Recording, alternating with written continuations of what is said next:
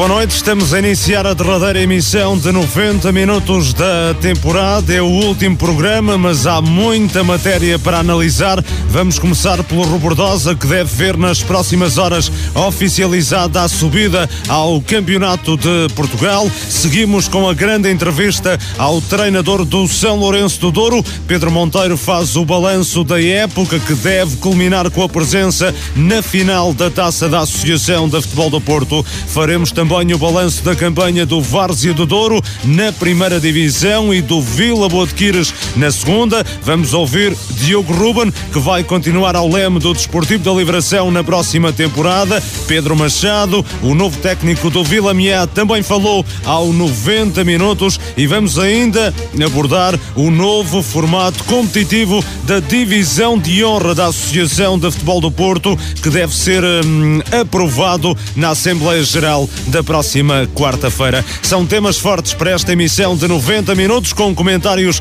de Pedro Oliveira e de Carlos Daniel, edição e coordenação de Luís Miguel Nogueira. Estamos consigo até às 23h30.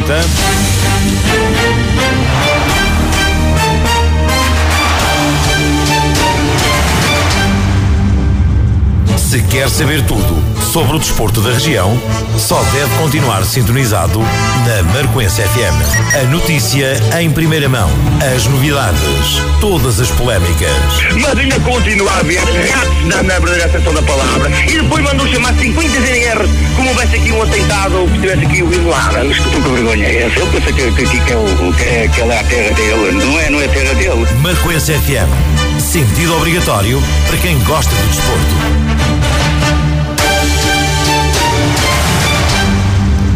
Muito boa noite. O Robordosa deverá ver confirmada nas próximas horas a subida ao Campeonato de Portugal depois do anúncio esta segunda-feira de que o Cova da Piedade não conseguiu cumprir com os pressupostos exigidos pela Federação Portuguesa de Futebol para disputar a Liga 3 na próxima época. Desta forma, o lugar da equipa da Almada na Liga 3 será ocupado pelo Bolonenses, que por sua vez cede a sua vaga ao Robordosa no Campeonato de Portugal.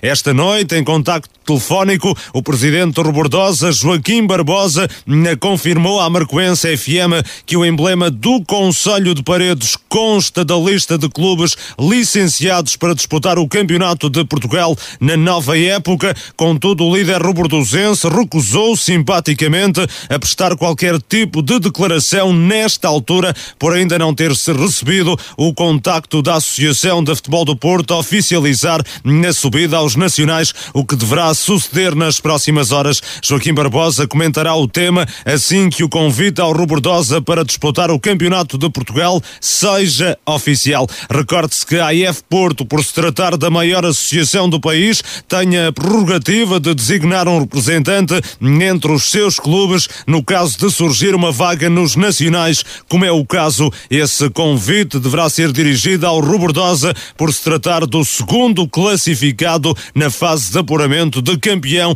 da divisão de elite. Outra equipa da região, o Rezende, também deverá assegurar via administrativa a subida ao Campeonato de Portugal. Isto porque o Ferreira de Aves, que tinha garantido a permanência na prova, não foi licenciado. Neste caso, avança para o lugar do clube não licenciado um representante da mesma associação, assim sendo o Rezende, segundo classificado do principal campeonato da Associação de Viseu será o promovido. Começamos por este tema eh, que surgiu já ao final da tarde. Boa noite, Pedro Oliveira. Boa noite, Carlos Daniel, os comentadores nesta emissão de 90 minutos. Pedro, falta ainda oficialização, mas parece praticamente certa a subida do Robordosa ao Campeonato de Portugal. Boa noite, Pedro. Boa noite, Luís Miguel. Boa noite ao Carlos e ao João Couto aqui presentes em estúdio. Também um abraço para os ouvintes do 90 Minutos. Perante aquilo que a apresentação que fizeste uh, desta situação uh, e perante aquilo que hoje uh, foi o comunicado do, do, licenciamento da Federação Portuguesa de Futebol para os clubes que estão licenciados para as competições da Federação Portuguesa de, de Futebol e concretamente para o Campeonato de Portugal. De facto, consta o nome da equipa do, um, do Rebordosa, mas não tem a equipa do Cova da Piedade, portanto, que, que desce, penso que aos distritais uh, da sua associação. E neste caso, quando é um caso de desistência ou não possibilidade de um clube que já estava nessa divisão e que não pode participar, uh, então aí sim é a Associação Maior, como disseste, que, que coloca um clube, uh, neste caso a Associação de Futebol do Porto, que é a maior do país, que, que então tem, pode colocar um clube um, na, na prova da Federação Portuguesa de Futebol. Portanto, eu percebo, percebo um, o presidente do Rebordosa, obviamente, porque não é um. é oficioso, digamos assim, não é oficial. O facto de ele não querer para já um, prestar declarações, que está, obviamente, à, à espera que a Federação Portuguesa de Futebol convide. Neste caso, a Associação do Porto. Exatamente, convida ou comunica a Associação do Porto para apresentar eh, para indicar o, o, clube, o clube que vai representar exatamente. a Associação do do Porto e nesta, nesta lista que, que, que, já tive acesso consta aqui o nome do Robordosa, como consta também o nome, o nome do Marco 09, por exemplo, a título de curiosidade, como consta o nome do Maia Lidador. Mas como só há uma vaga, será o Robordosa por ter sido o segundo classificado da divisão de elite, não? É? Exatamente, o que é diferente da questão do, uh, do, do Rezende. Do Rezende porque, porque é um clube da Associação de Viseu que garante a permanência no Campeonato de Portugal, mas nestes casos quem toma o lugar do clube não licenciado é um, outro clube da Associação de Viseu. Neste caso, o segundo classificado, o Rezende. O Martágua tinha garantido a subida diretamente. O Rezende, como segundo posicionado, uh, ficará com o lugar de, do Ferreira de Aves uh, no Campeonato pois de Portugal. Que, que é a questão que, que existia caso, por exemplo, imaginemos que, que o Alpendrada não conseguia também os requisitos para, para, para subir Obviamente que seria o, automaticamente iria o Rebordosa, que é o segundo classificado. Na eventualidade, e vamos por aqui, é uma questão hipotética de um clube da Associação do Porto que tinha garantido a permanência no Campeonato de Portugal. Uh, não tinha, não foi licenciado, quem assumiria esse lugar seria um clube da Associação uh, do Porto. Uh, e até poderia, a associação até poderia indicar dois se houvesse uma outra vaga, como aconteceu no caso do Cova da Piedade. Ainda bem que não aconteceu, porque aí teríamos um problema. porque ainda é um jogo para disputar da divisão de elite que é esse famoso Foz frente ao Gondomar B que poderia o, decidir o terceiro lugar, não é? E o Friamundo também não consta, não é, Carlos? Sim, acho que aí era pacífico porque o Friamundo não, não obteve licenciamento, por isso dava logo lugar ao, ao próximo melhor classificado. É, exatamente, e portanto o Friamundo também não consta nesta, nesta lista de clubes, portanto um, eu acho que um, Vede só a, curiosidade e rapidamente uh, aquilo que que aconteceu a época passada em que só subiu um do Porto e ficou às portas da subida o Alpendurada, porque só subiu na época passada só foi Vila e o Alpendurada não, não conseguiu a, eh, essa, a, eh, essa vaga e este ano o Porto mete para já, do, coloca para já duas equipas no Campeonato de Portugal, coisa que não aconteceu a época passada, o que diria também depois possivelmente a subida do São Lourenço de Douro é elite. É? Atenção é? que esta situação implica também uma alteração no que diz respeito às outras divisões. Eh, no imediato campeonato e a confirmar-se a subida do Rebordosa ao Campeonato de Portugal. O que acontece é que o Arcozelo, eh, o último classificado da divisão de honra, também garante a subida à divisão de elite, porque até agora apenas os três primeiros tinham assegurado essa promoção.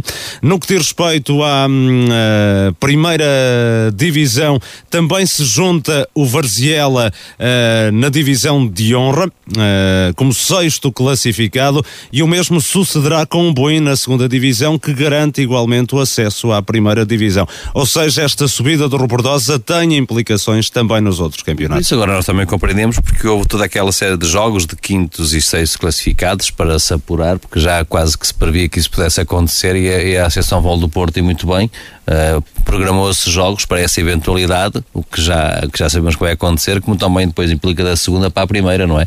Aqueles aquelas equipas que se disputaram outros jogos, quinto e sexto, sétimo e oitavo, uh, para que vão preencher essas vagas que, que, que, dá em virtude da subida do, do Robordosa. Como, e como, como estava a dizer, de facto é.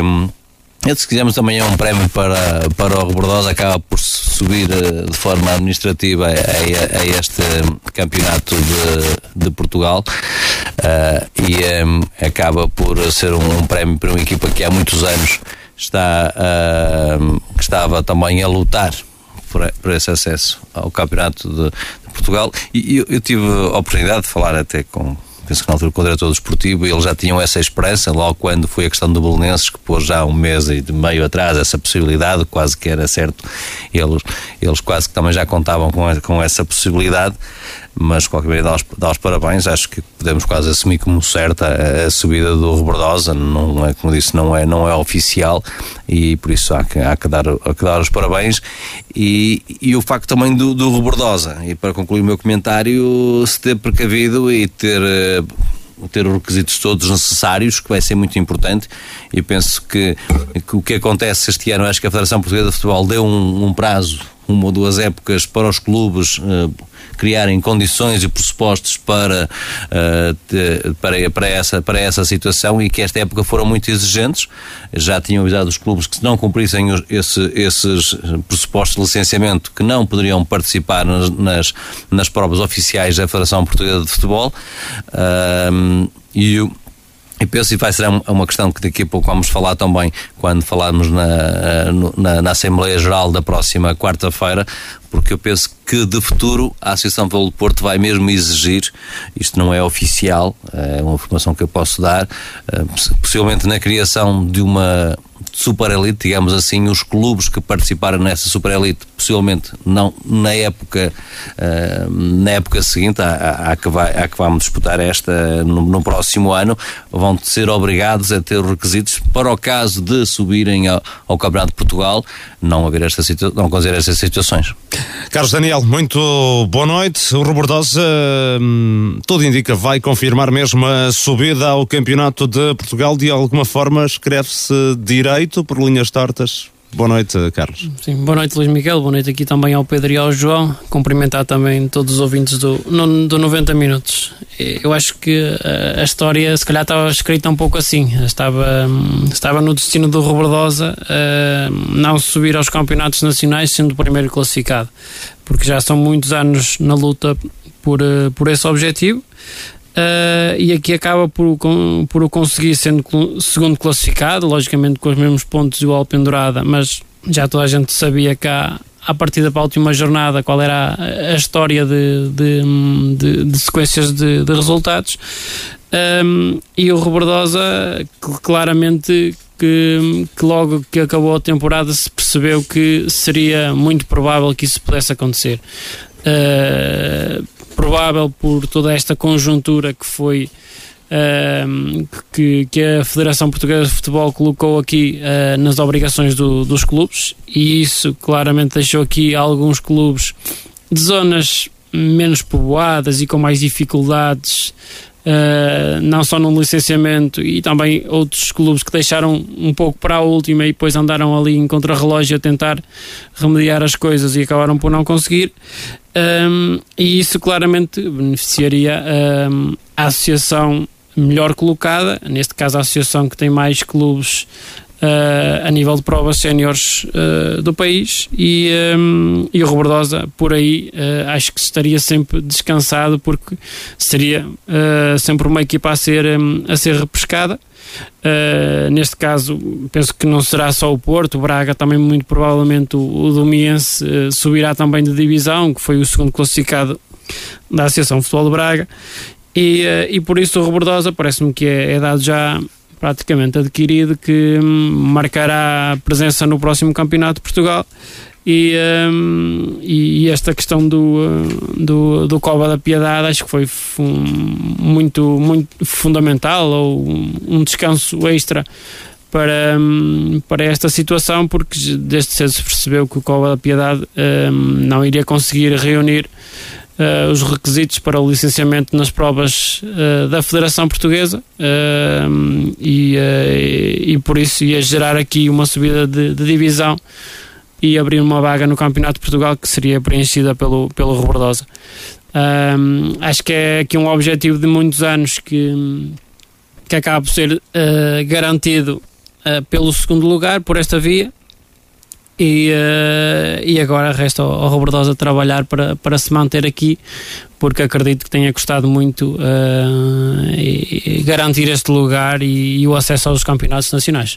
É o regresso do Rebordosa, estava agora aqui a tentar pesquisar o regresso do Rebordosa aos campeonatos nacionais, 10 anos depois, na altura participou na, na terceira divisão nacional, portanto, como, como, sequer, como, como o Alpendurada, não é? é? Idêntico ao Alpendurada, efetivamente, o Rebordosa a conseguir então esta, tudo indica esta subida ao campeonato de Portugal, vai ocupar vaga do Bolonenses que, por sua vez, segue para a Liga 3.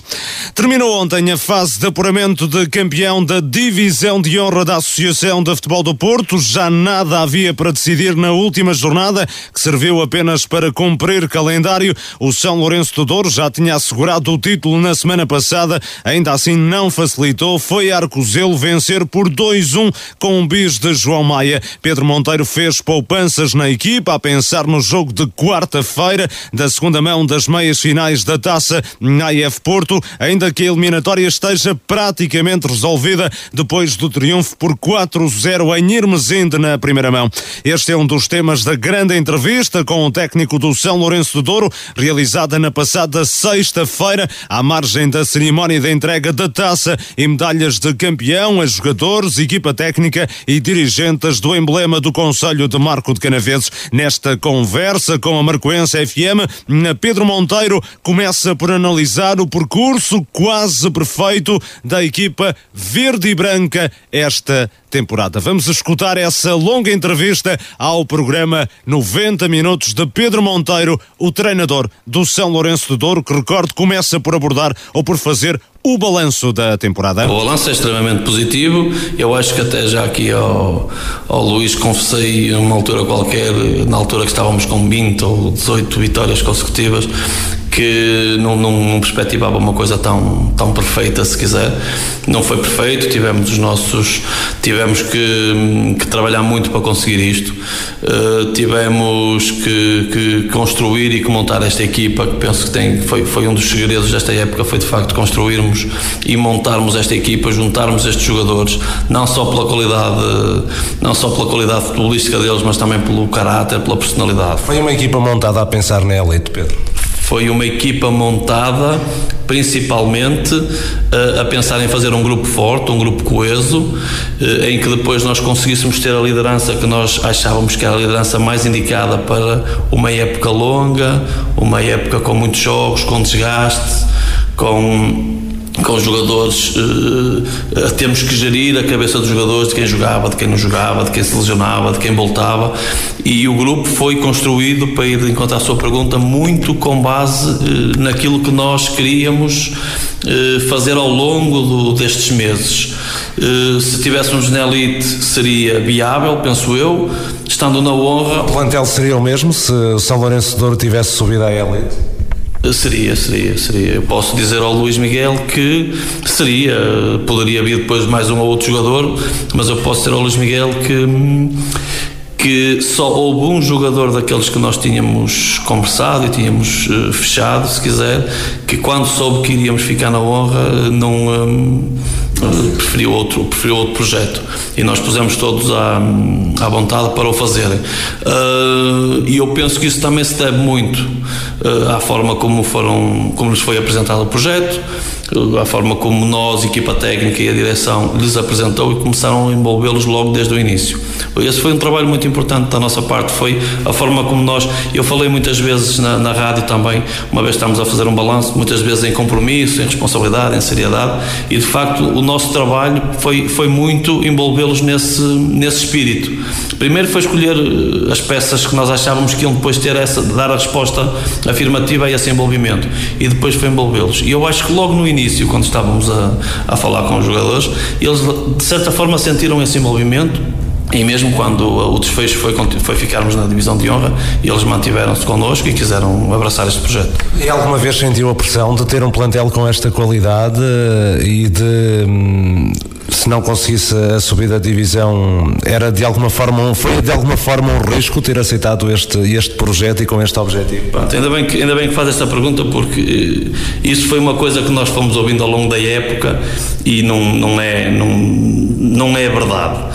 Eh, o plantel Se, eu comparar o plantel da época passada, por exemplo, com o plantel desta época, a qualidade é idêntica. Nós fomos buscar quatro jogadores de elite. Uh, no nosso 11 base, se forem ao 0-0 bem aquele 11 da equipa, jogam sete jogadores que estavam cá o ano passado. E jogam esses quatro de elite, é verdade. Jogam sete. Desses sete jogadores, há jogadores que estão a ter um rendimento, por exemplo, o nosso capitão de equipa, o Edu, está a ter um rendimento, está a fazer uma época que está a espantar toda a gente e outros jogadores, muitos deles.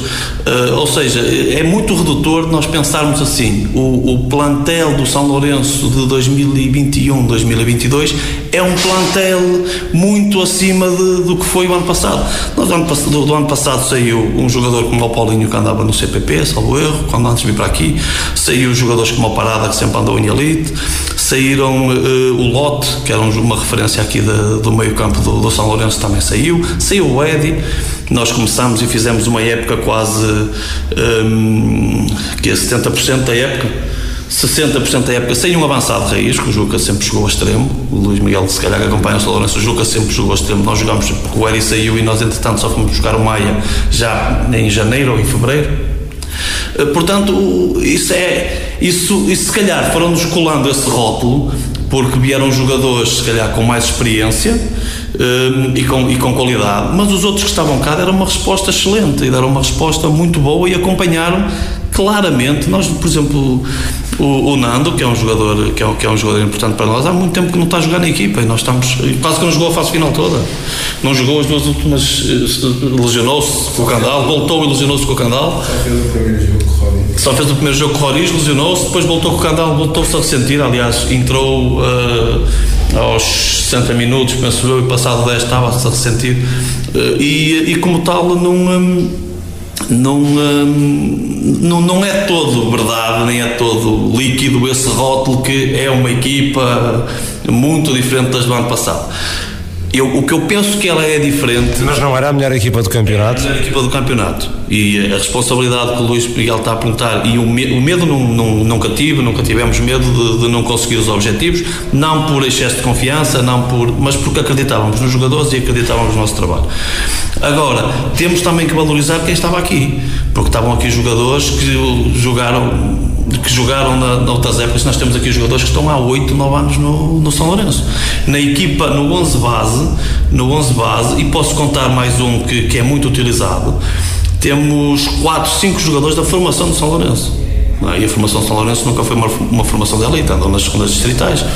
E, e, portanto também temos que valorizar, que às vezes penso que valorizamos muito aqueles que chegaram, aqueles quatro que chegaram, que são mais mais, mais sonantes, se quiser, e desvalorizamos um bocado os outros, e eu penso que, que não é de todo justo. Oh Pedro, o campeonato começa, ou a época começa, julgo, com 20 vitórias consecutivas, algo do género, a primeira derrota foi em Lagares.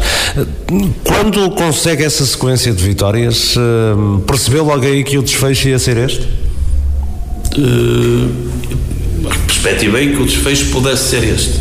Nunca, nunca da, da nossa parte se falou, como também, como, como, também ouvimos algumas vezes, que o objetivo era acabar sem, eh, sem derrotas. Tem até um episódio, este episódio aconteceu quando fomos jogar a taça contra o Barcozelo, em que, pronto, Estávamos em primeiro, fomos jogar a casa do primeiro da outra série, ainda por cima mexemos da equipa, fizemos algumas, eh, algumas poupanças e ganhamos 3-0, eh, criou-se ali uma euforia maior e eu até em conversa com o Presidente disse ao Presidente, nós vamos, vamos ter que perder, porque senão eu não sei como é, que, como é que a equipa reage a uma derrota e a gente tem que saber como é que, como é que eles reagem a uma derrota.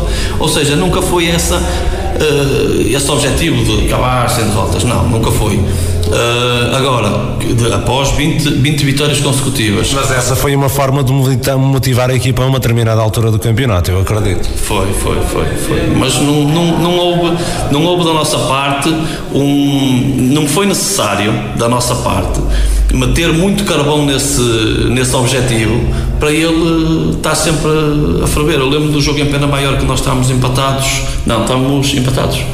Estamos a ganhar 2-1 e temos um penalti contra nós no final. Um, e, eh, e, por exemplo, um jogador nosso é, é, é, expulso porque ficou exaltado por, eh, por ser penalti, porque eles não queriam perder. Ele não, e, e foi uma coisa que eu acho que foi mesmo a própria consciência do grupo, a própria responsabilidade deles que queriam ganhar, queriam ganhar, não era para atingir esse objetivo, mas era queriam ganhar. Queriam... A, a derrota em Lagares não, não afetou a equipa naquela altura?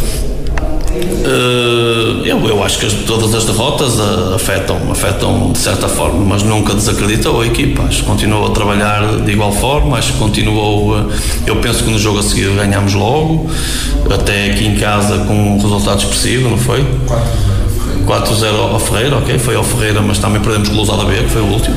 Portanto, não afetou do ponto de vista de desacreditarem no processo, desacreditarem nas ideias. Afetou, ficamos tristes. Isso é sempre, um, é sempre uma consequência de uma derrota. A equipa fica triste, mas.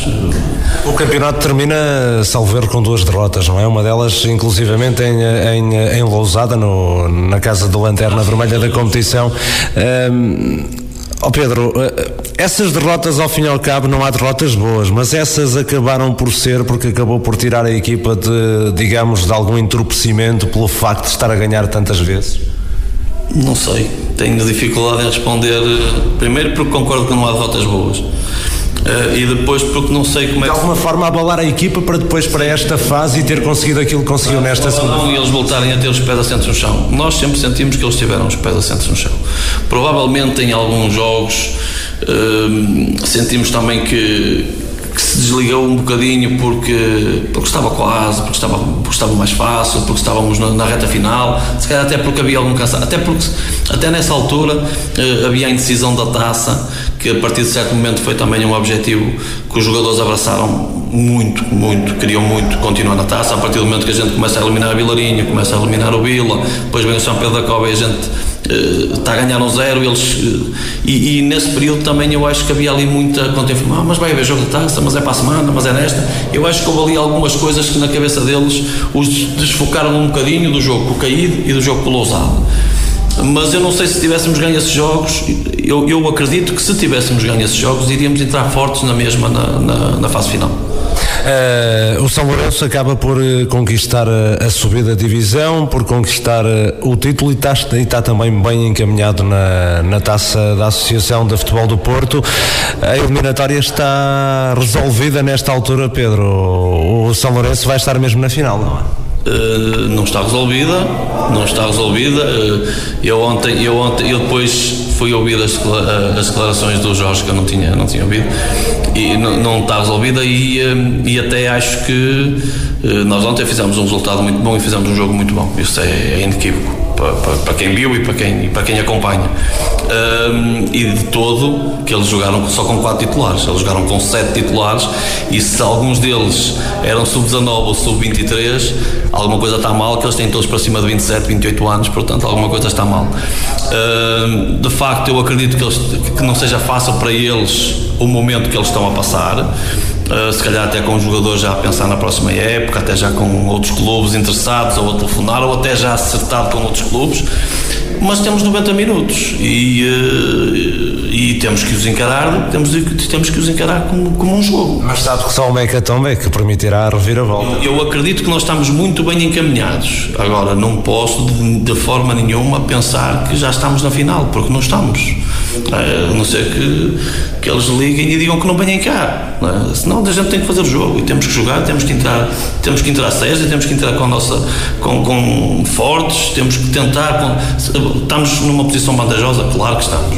Vou, não vou ser hipócrita dizer vou ser hipócrita dizer que não estamos numa situação vantajosa. Estamos de facto numa situação vantajosa, uma vantagem grande, até pelo momento que eles estão a atravessar e pelo momento que nós estamos a atravessar animicamente, de certeza que as equipas estão a viver momentos muito diferentes e nós também temos essa vantagem. Uh, somos, se, se, se, dizíamos que éramos favoritos, acho que agora somos muito favoritos, mas temos que fazer o jogo, Luís. Uma provocação, o caso São Pedro da Cova acabou por ajudar o São Lourenço de Douro no aspecto de que colocou as outras equipas eh, com uma pausa competitiva muito longa? Eh, eu acho que não, acho que não ajudou nada. Não ajudou até porque esse caso andou aqui, vamos jogar, não vamos, nossa, as nossas Uh, os nossos planeamentos semanais eram muito complicados porque não sabíamos se íamos ter jogo na semana. Esta semana não sabíamos se íamos ter jogo na outra quarta, se não íamos, se havia taça, se não havia. Acho que também mexeu de certa forma com a cabeça dos jogadores porque eles também queriam a taça. Nós tínhamos nessa altura já perspectivado quase que nos jogos da taça fazermos uma uma pré-época, se quiser, ou seja, termos jogos de, de, de, índice competitivo elevado para nos prepararmos para a fase final e não tivemos esses jogos, tivemos que jogar com equipas que já tinham a manutenção garantida, nós já tínhamos a, a fase de apuramento de campeão garantida também, ou seja, nós estávamos a contar com esses jogos da taça, com o Candal e depois se passássemos com, com, com os outros adversários nessa fase que nos ia ajudar a preparar a equipa para a fase final, que era o objetivo principal, era sermos campeões. Olhando já para a próxima temporada, está o Presidente já praticamente o confirmou, esta equipa técnica é para se manter na próxima temporada na Elite? Sim, eu, eu acho, acho também, já, acho também já, já tive essa conversa consigo. Uh, acho que existe um entendimento quase que quase nem precisamos de falar muito. Uh, porque ainda não falámos, efetivamente, não sentámos para. Mas acho que não é, acho que não é necessário, acho que é, que é uma coisa que nós queremos, que o clube quer, que, e portanto é um. Acho que é um, um desfecho provável e, eh, e normal. Para na próxima temporada na Elite, eh, Pedro, este plantel, eu sei que falou que, por exemplo, o clube tem vários jogadores da formação, tem jogadores que já estão aqui há muitos anos, mas é um plantel que grande parte vai transitar para a próxima temporada e tem capacidade para jogar na divisão dela. Sim, sim. Uh, grande maioria vai continuar connosco. Uh, essa é a nossa ideia, não é? Isto ainda, ainda a época ainda não acabou, ainda há o defeso, mas a nossa ideia é de facto ficarmos com 80, 90% do, do, dos jogadores e depois se calhar irmos buscar alguns jogadores para, para colmatar algumas posições, até numa questão mais de, de competitividade e de termos mais soluções. Uh, e esses jogadores que falou, juntamente com, ou seja, este grupo que nós estamos a falar, que vai continuar connosco, eliminou até este momento quatro equipas da, da Elite, ainda não perdeu com nenhuma das que jogou, das que jogou este ano.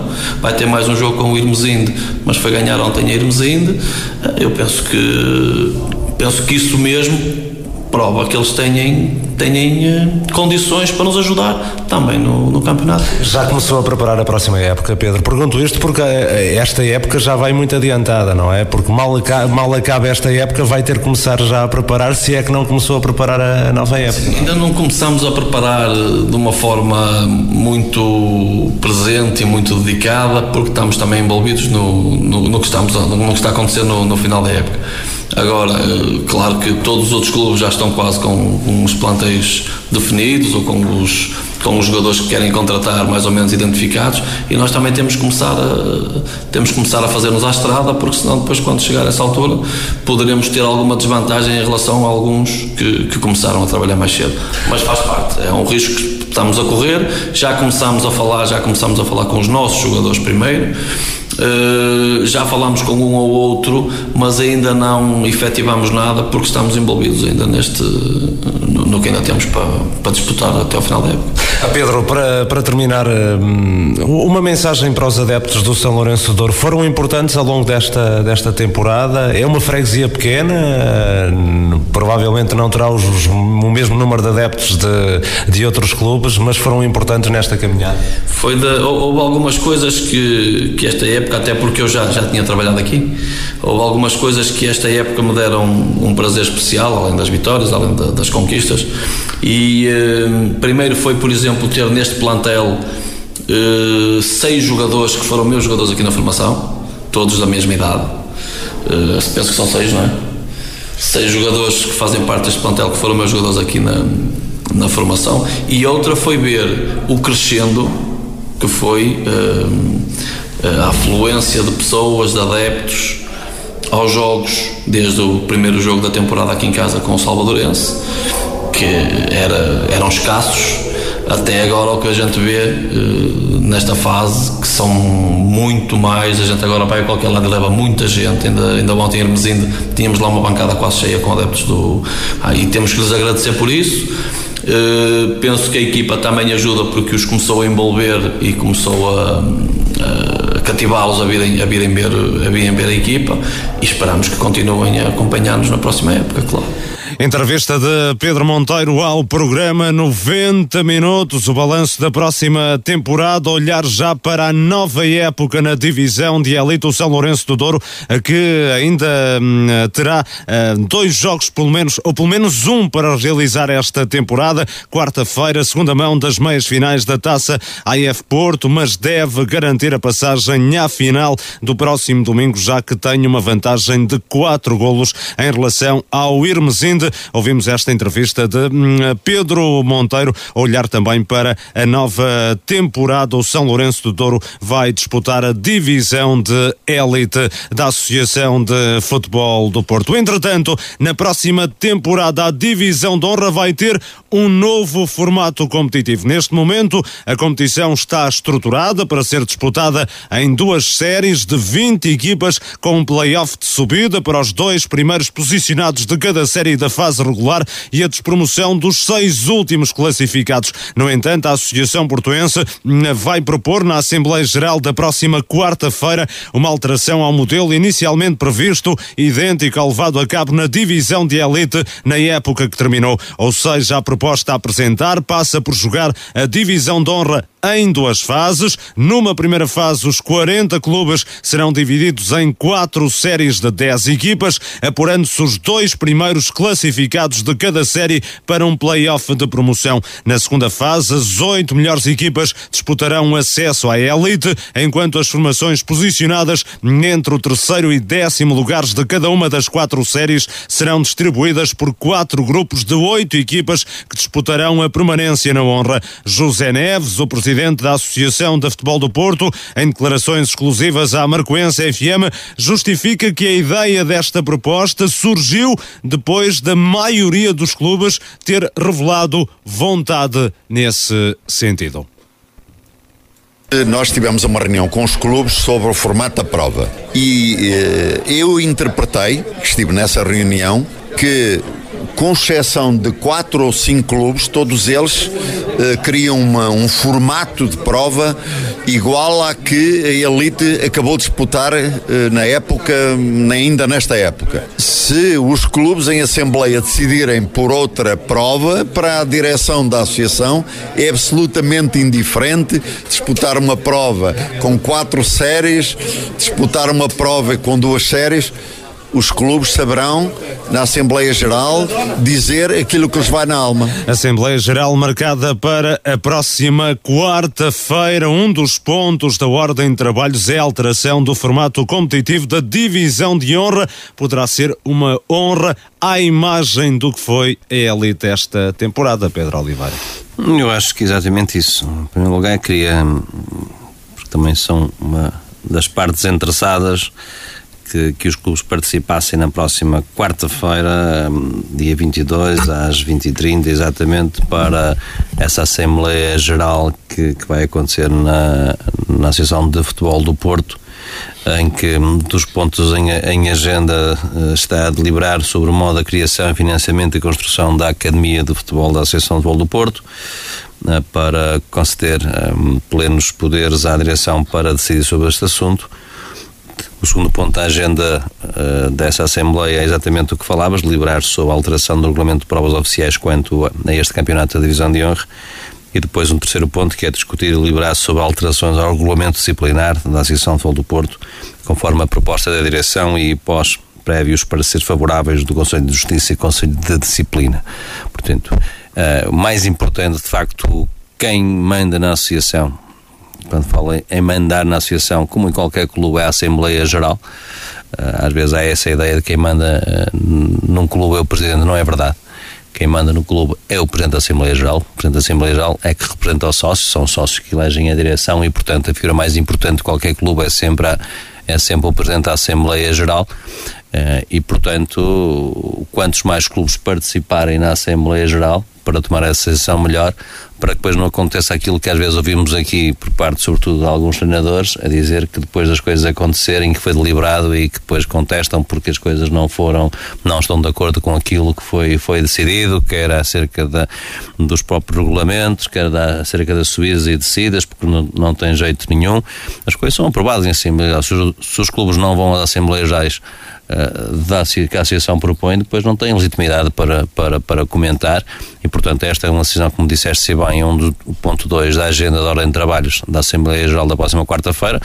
E acho que não, não há muito a dizer, já explicaste tudo, tem a ver exatamente nos moldes competitivos, se olharmos para a divisão da elite desta época, no fundo é com 40 clubes, é fazer na honra este ano aquilo que, que se fez foi, nele, foi, foi feito na elite época passada. E, portanto, os mesmos moldes, possivelmente os clubes que depois não se apuram nos dois primeiros lugares vão disputar um campeonato com os pontos divididos. É exatamente uh, ver é, é, o formato, digamos assim, é, é o mesmo para a próxima época em vez de ver duas séries com, com, com 20 equipas, é, é ver quatro séries com 10 e depois é, acho que também é fácil de perceber os moldes competitivos da divisão de honra da próxima época. Carlos Daniel, o que é que te parece esta, esta ideia e esta proposta que vai ser colocada em cima da mesa na Assembleia Geral da próxima quarta-feira, transpor para a honra aquilo que foi feito na, na divisão de elite? Sim, eu parece-me que é um, é um, replicar do modelo competitivo e que terá, digamos, aceitação da maioria dos clubes, até porque hum, acredito que um campeonato com, com 20 clubes uh, terá de começar muito cedo e acabar muito tarde, isso vai exigir uh, ali uma, uma, uma densidade competitiva muito grande a essas equipas e se na elite uh, os clubes já não, já não quiseram isso ou fizeram ma, maus olhos uh, a que isso acontecesse.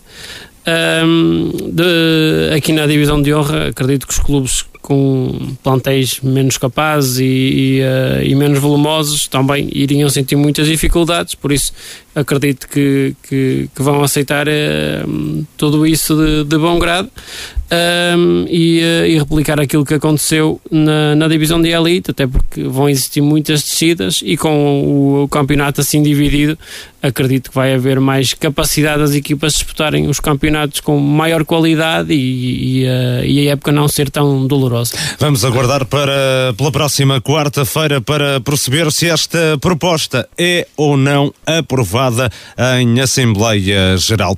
O Grupo Desportivo Aldeia Nova conquistou o título título de campeão da primeira divisão da Associação de Futebol do Porto. A equipa de Matozinhos empatou a um na deslocação a Várzea e levantou o troféu. Na última jornada da prova, a formação do Conselho de Felgueiras precisava de vencer para se sagrar campeã e até entrou melhor na partida com um gol de Broquinha aos 25 minutos. No entanto, o Aldeia Nova acabou por restabelecer a igualdade aos 65 e segurar até final o ponto necessário para poder festejar festejar o título. O Várzea fechou a prova com os mesmos 11 pontos dos matuzinhenses, mas a desvantagem no confronto direto impediu a conquista do campeonato. O treinador Vitor Mota assume o amargo de boca pelo segundo lugar, embora sublinhe que o balanço da época é extremamente positivo. Sim, de facto o balanço é extremamente positivo, só que, como é evidente, chegar a esta fase e uh, termos a possibilidade de, de sermos campeões distritais e não conseguir, deixamos sempre esse, esse amargo na boca. Mas de facto foi foi um, os jogadores estão, estão extremamente parabéns, fizeram tudo ao seu alcance. Uh, demos, demos tudo em todos os jogos. Fomos estar aqui à frente de, da classificação na parte onde nós nunca fomos uh, sobranceiros sobre os nossos uh, rivais. Fomos sempre à procura em cada jogo fazer o máximo. Um, e claro, estamos orgulhosos. Falta-nos aquela pontinha de sorte neste último jogo, que não a tivemos no, no jogo da, da, primeira, da primeira mão. O Várzea não arrecadou o título de campeão, mas garantiu a subida à divisão de honra. Vitor Mota continuará a ser o timoneiro dos felgueirenses no segundo maior escalão da Associação de Futebol do Porto na próxima temporada. Só faz sentido nesse, nesse aspecto, é um clube ambicioso que procura cada vez fazer mais, que nos dá condições para fazer mais e enquanto formos felizes isso se proporcione, eh, para já, dentro daquilo que são as minhas expectativas, a vontade é de ficar. Vitor Mota continua em Várzea, tal como Paulo Vieira permanecerá o leme do Várzea do Douro na próxima temporada na divisão de honra. Confirmação dada pelo treinador do conjunto de Marco de Canaveses à Marcoense FM ontem após o jogo frente ao Desportivo das Aves que não acabou. O árbitro do encontro deu, por, eh, deu o jogo por concluído aos 79 minutos alegando falta de condições de segurança após os adeptos avenses terem invadido o relevado do estádio da Raposeira. Na época, acabou para o Várzea com a subida à divisão de honra. O técnico Paulo Vieira faz um balanço positivo. É, eu acho que é muito positivo, embora nós nesta última fase não tenha corrido como nós, como nós uh, esperávamos, mas uh, eu também já sabia que possivelmente não ia ser possível, uh, não ia ser possível fazer muito mais, porque a equipa, como eu disse, estava, estava bastante esticada já. Ah, depois não correu bem também o primeiro jogo, ficámos um pouco atrás, mas acho que no cômputo geral da época foi uma época fantástica que as jogadores fizeram, acho que estão, estão todos parabéns. Em três anos conseguir duas subidas, acho que, que é ótimo para, para, para o clube. Paulo Vieira vai manter-se no comando do Várzea de Douro, mas ainda não começou a preparar a próxima época porque, diz, não fazia sentido iniciar esse processo antes da conclusão da atual temporada. Ainda não, ainda não e há sempre dificuldades agora em arranjar jogadores porque os jogadores uh, sabem perfeitamente, nós estamos a competir se vamos contratar jogadores também para determinadas posições, os próprios jogadores que, que estão a competir eh, dizem, nós vamos embora perdem um bocado a moral. Nós também não podemos fazer isso. Temos que, que, aproveitar o jogador até ao final e é o que nós estamos a fazer. E a partir daqui vamos ver o que, é, que, é que podemos uh, contratar. Paulo Vieira, o treinador do Várzea do Douro, vai uh, orientar a equipa na próxima temporada na divisão de honra, mas a confessar que ainda não começou a preparar a nova temporada.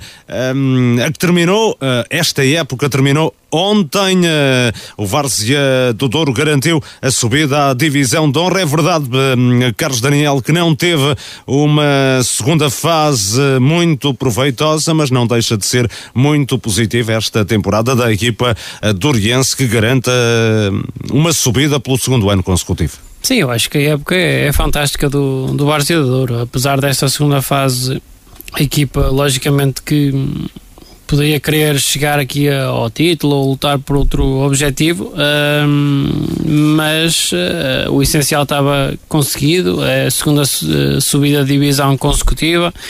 A equipa agora vai para uma, uma divisão de honra. Uh, isso foi o mais importante. Nesta fase, as coisas em alguns jogos não correram tão bem, mas o principal objetivo estava, estava conseguido. Uh, acho que o facto de conseguir também uma vitória nesta segunda fase acabou por ser um, um prémio justo para aquilo que foi. E curiosamente, frente ao campeão e fora de portas. Sim, exatamente. Por vezes isso, ou seja, onde menos se espera, as coisas acabam por acontecer e são quatro equipas, elas todas têm que ter qualidade para os campeonatos que fizeram nas respectivas séries. Continuidade de Paulo Vieira natural, depois de, do treinador ter garantido duas subidas consecutivas? Sim, acho que sim. É um prémio não só para aquilo que, que é o percurso do, do Paulo no Várzea, é, é, um, é um treinador que conhece uh, muito bem aquilo, o, o clube.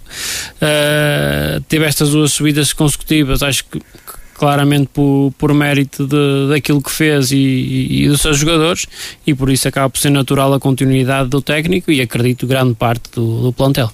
O treinador diz que ainda não começou a preparar a nova temporada, embora eu acredite que hum, já tenha pensado, pensado nisso.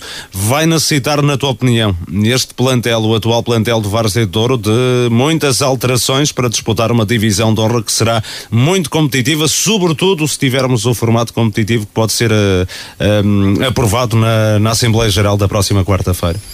Sim, ou seja, este formato competitivo acaba por não exigir tanto do, dos plantéis e tanta rotatividade, uh, mas vai exigir uh, uh, que a equipa seja bastante consistente no, no, no, seu campeonato. Eu acredito que o plantel não vai precisar de uma grande reestruturação, acredito sim que vai precisar de, de, de ter ali um, um, compromisso, que existe ali uma, um, um bom grupo de, de, de jogadores disponíveis para, para ter muita gente nos treinos, para ter muita gente disponível para os jogos e uh, isso, um, se o Várzea Douro conseguir isso, conseguir ter sempre o plantel disponível, uh, acredito com a qualidade que já tem e que é bastante, conseguirá fazer um campeonato aceitável. Pedro, boa a campanha do Várzea Douro esta temporada? Excelente, acho que vocês disseram e bem, acho que de duas épocas de sucesso, equipa que sofreu em bastante algumas épocas sem, sem competir, um, também uma equipa que teve que jogar, uh, aquela equipa que nós chamamos de equipa Caracol, né? que joga casa às costas. Uh, e grande na época passada e também esta época, grande parte da época teve que jogar uh, fora de portas e agora estou convencido com, com as novas instalações, com as condições que tem, acho que, que o Várzea tem, eh, tem, tem tudo para, para, para hum, se, se manter nesta, nesta divisão de honra, onde já esteve, eh, aliás, em outras épocas, noutras condições, agora tem melhores condições. E esta, e esta continuidade do Paulo Vieira, podemos dizer que hum, Várzea de Douro é, é, igual a Paulo Vieira, um homem da casa que conhece melhor do que ninguém o, o clube.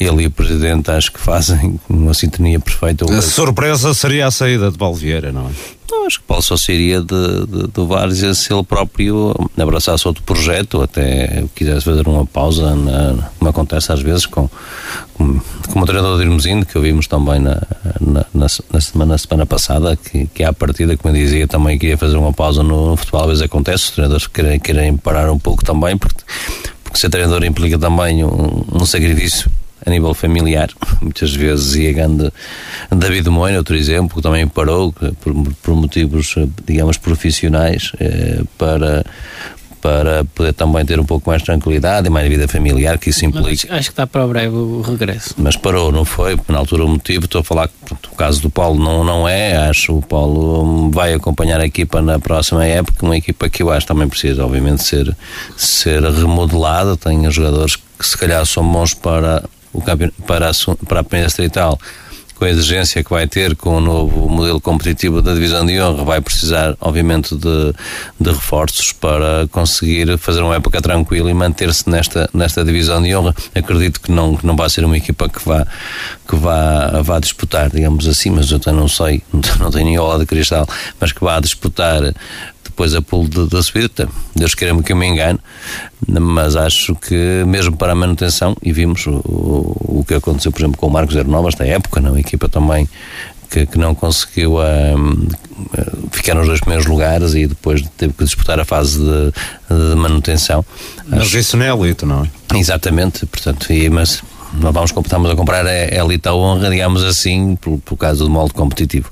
Mas acho que o acho que positivo desta época foi mesmo ficar nos dois primeiros lugares na sua série. E, e, depois aqui era indiferente quando se partiu para esta fase final já se sabia que os quatro, os quatro clubes estavam apurados para a subida da divisão uh, e por isso acho o balanço extremamente positivo para o, para o Várzea de Douro.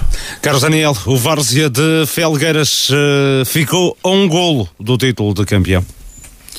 Sim, ou seja, foi no, nesse jogo final as coisas. O, Várzea tinha que. só tinha um resultado possível, não é? Tinha que, tinha que vencer o seu jogo, acabou por hum, não, não conseguir fazê-lo. O, o empate foi o resultado final.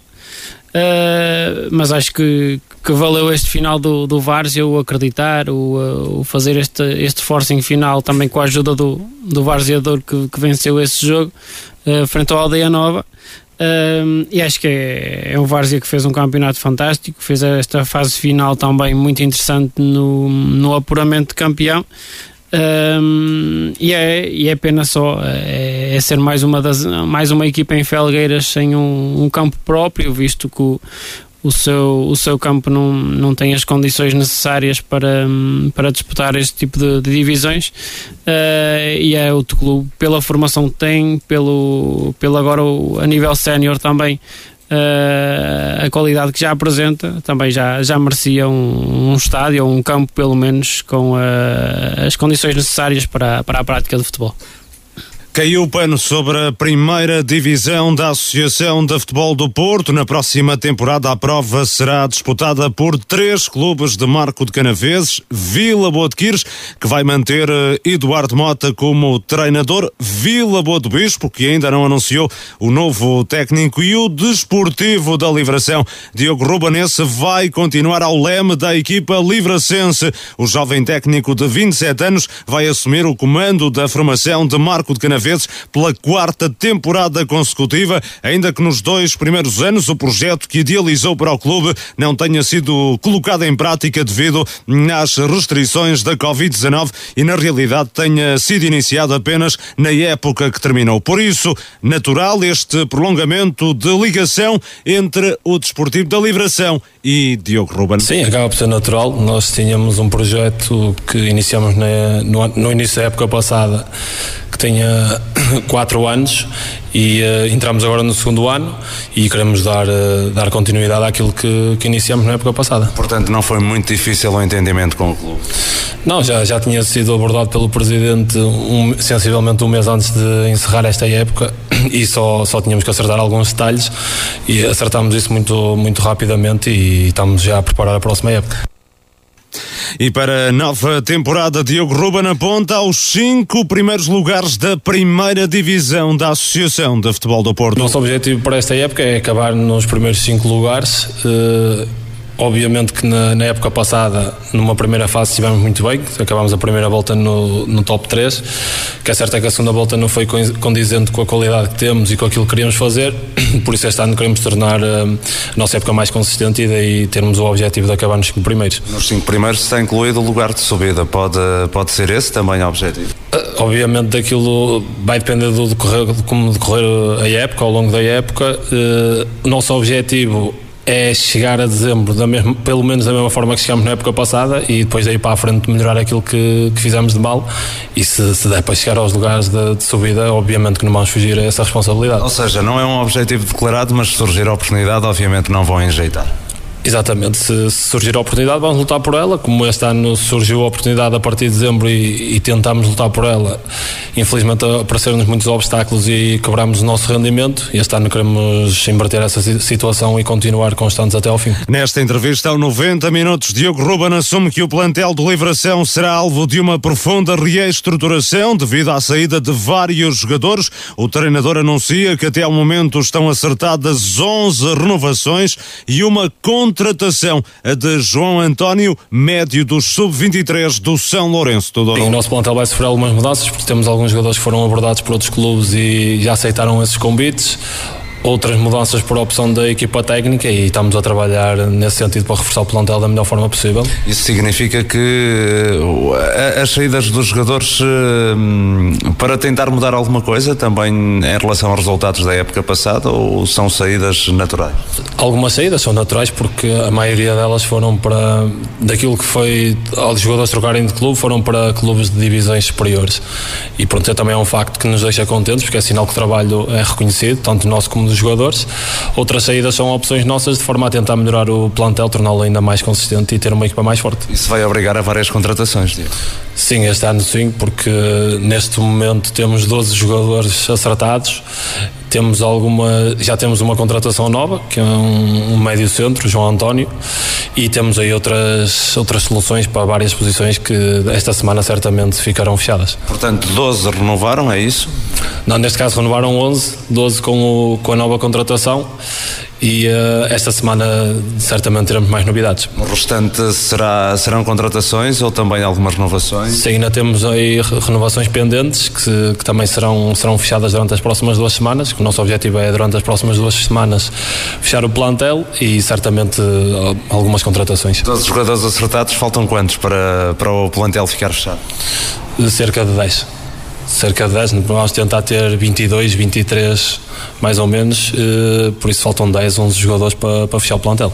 Diogo Ruben vai continuar como treinador do Desportivo da Livração na próxima temporada. Daniel Saraiva também permanece como treinador adjunto. Não surpreende esta continuidade, Carlos Daniel?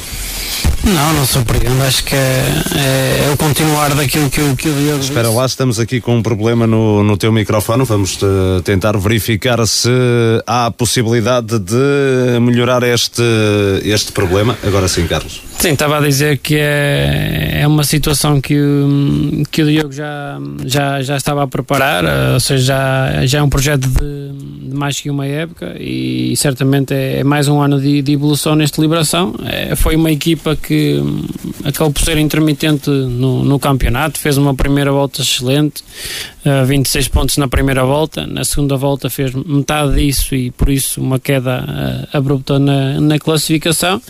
Uh, e certamente também por isso, uh, a não estar ali no- nos lugares que até poderiam dar, fruto de todas estas questões, poderiam dar uh, acesso a uma divisão acima, mas é, é essencialmente uma equipa que mostrou esta época ser uma equipa de ataque, é o melhor ataque do, do campeonato, é em igualdade com o Torratos, mas é também uma, das uma das piores defesas. eh, são 55 golos sofridos e se calhar é, é o calcanhar daqueles da equipa. eh, muito potenciado pela forma como joga, eh, mas é aquela equipa que, que hum, me parece que muitas vezes está, está a vencer, mas nunca, mas nunca está tranquilo, nunca tem o jogo controlado. Uh, e isso tem que ser um, um ponto a corrigir, sobretudo nestas divisões, onde as equipas uh, acabam por uh, pressionar muito alto logo à, à saída da, da, da construção e tem sempre o futebol muito mais direto. Isso parece-me a criar algumas dificuldades a, a esta liberação, mas acho que pelo plantel, uh, também pela experiência de- agora do, do Diogo, quer no clube, quer nesta divisão. Uh, mais que uma época, tem condições para na próxima época fazer aquilo que é o objetivo, que é os primeiros lugares. Já estava na hora do Livração dar o salto para uma divisão maior? Eu acho que o, o Liberação tem condições, eh, sobretudo naquilo que é o, o seu plantel, para, hum, para se quiser lutar por objetivos ambiciosos eh, e, eh, e até poder dar, dar o salto. Eh, mas depois, em, ter- em termos de, de estrutura, de, de- de mentalidade, isso tem que acompanhar um bocadinho o que é, o que é esse crescimento. Uh, mas em termos daquilo que é o plantel, acho que tem condições para uh, lutar com as melhores equipas deste campeonato, ombro a ombro, e tem que ser essa a mentalidade. Pedro Oliveira, esta continuidade de Diogo Ruben não te surpreende, não é? Não, acho que o Diogo está, está a fazer praticamente esta, esta foi época, podemos dizer. É, que nas duas anteriores não teve praticamente tempo para trabalhar devido à Covid-19. Por duas épocas atípicas. Praticamente iniciou, não é o projeto, este tal projeto que ele fala na, na temporada que terminou? Correto, não, acho que nós não podemos olhar para as épocas da- das épocas anteriores e fazer qualquer balanço de nada dos, de qualquer divisão, por duas épocas atípicas eh, que queremos esquecer rapidamente porque não, não ficam para a história pelos piores motivos e não pelos melhores. Podemos dizer que o Diogo iniciou este projeto apenas este ano, eh, se bem que está já lá há três épocas, vai para a quarta época, não é? Para, para a Liberação. Como o Carlos dizia, que iniciar bem o campeonato, eh, não só ele, mas também as equipas marcoenses, que andaram sempre nos primeiros lugares, e era, e era interessante ver sempre nos primeiros lugares, que era o, o Liberação, Vila Boa do Bispo, Vila Boa de Quires, que andaram durante muito tempo da época nessas, nessas posições. Um, acaba até por fazer uma, uma primeira volta interessante, depois há aqui uma quebra que, hum, pronto, que, que obviamente aconteceu e que, mas consegue uma tranquilidade, hum, uma manutenção de forma tranquila e por isso hum, acho que o projeto para a próxima época com o Diogo eh, é um projeto, digamos, ambicioso no sentido também, pelo menos, não quer... eh, Quer ficar nos cinco primeiros lugares, é ambicioso, na tua opinião?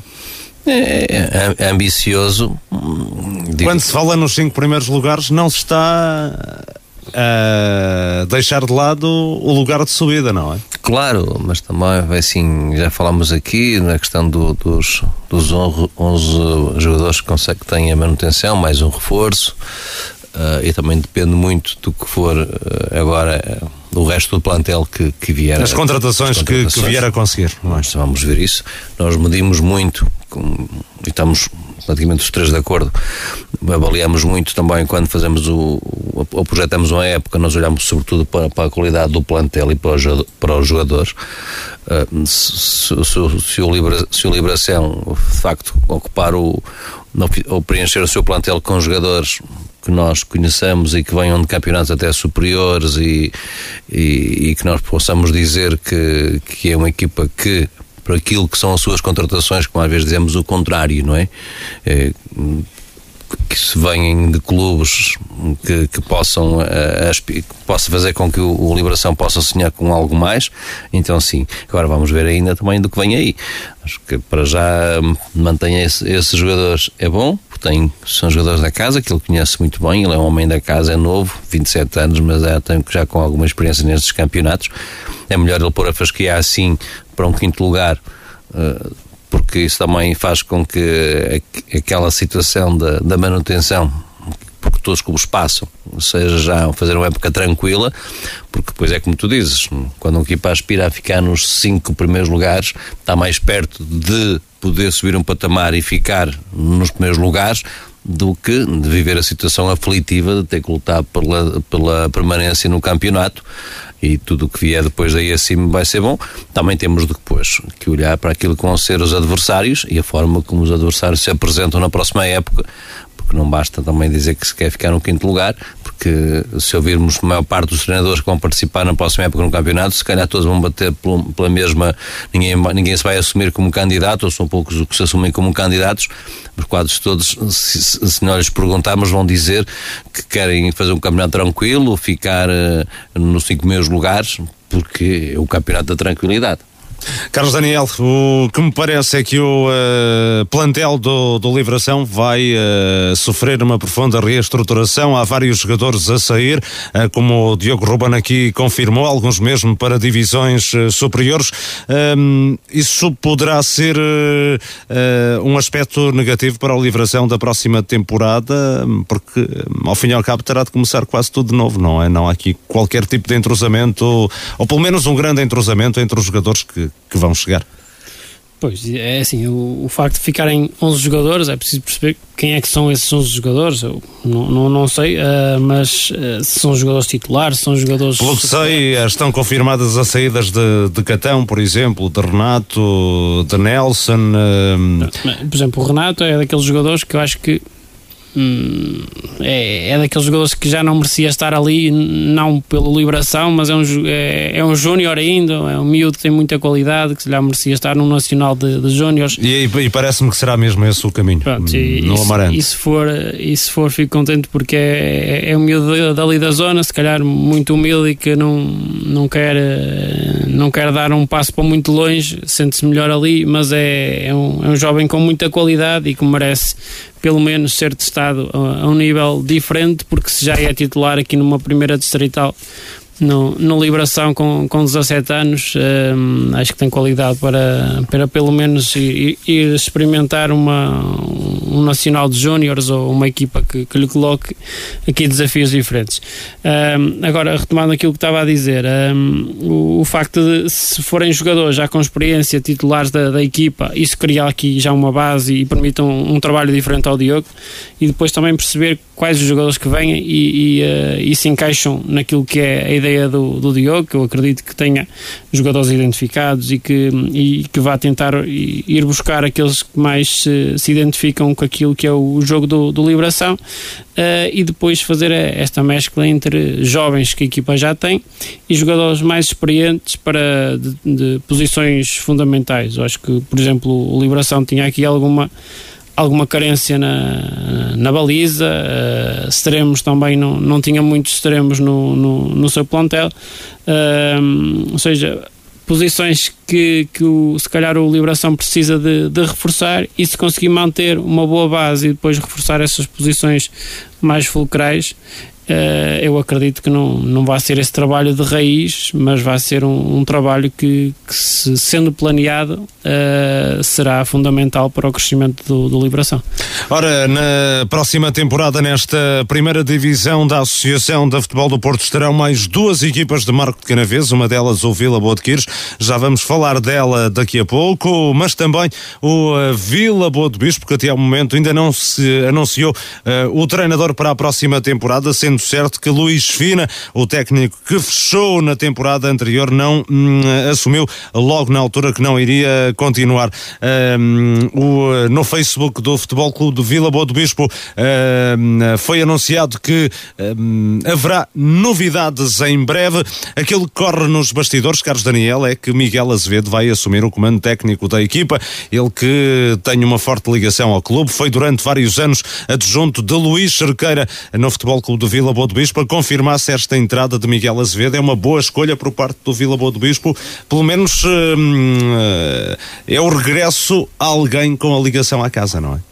Sim, eu não sei se, se isso já está confirmado ou se, não ou se, se ainda carece de, de alguns pormenores ou de alguns acertos, mas uh, o que me parece é que uh, a preocupação de, no, no Vila Boa do Bispo foi buscar alguém que, que conhecesse a casa pelo menos do, do que me foi apercebendo por, por alguns contactos que foram feitos, um, foi a tentativa de ir buscar alguém já identificado com o clube, que já tivesse de alguma forma trabalhado na, na, na equipa uh, e a confirmar-se o, o, o Azevedo como, como treinador, é alguém que claramente conhece grande parte do, do plantel, se não todo, e, uh, e sabe o modo de trabalhar do, do clube. Uh, as pessoas também o conhecem lá, por isso acaba por ser aquela, um, aquela adaptação muito mais fácil ao, ao, ao clube e, e, as formas de trabalhar e, e os próprios, o próprio feitio da, das pessoas. Ou seja, isso é, é muito mais fácil de,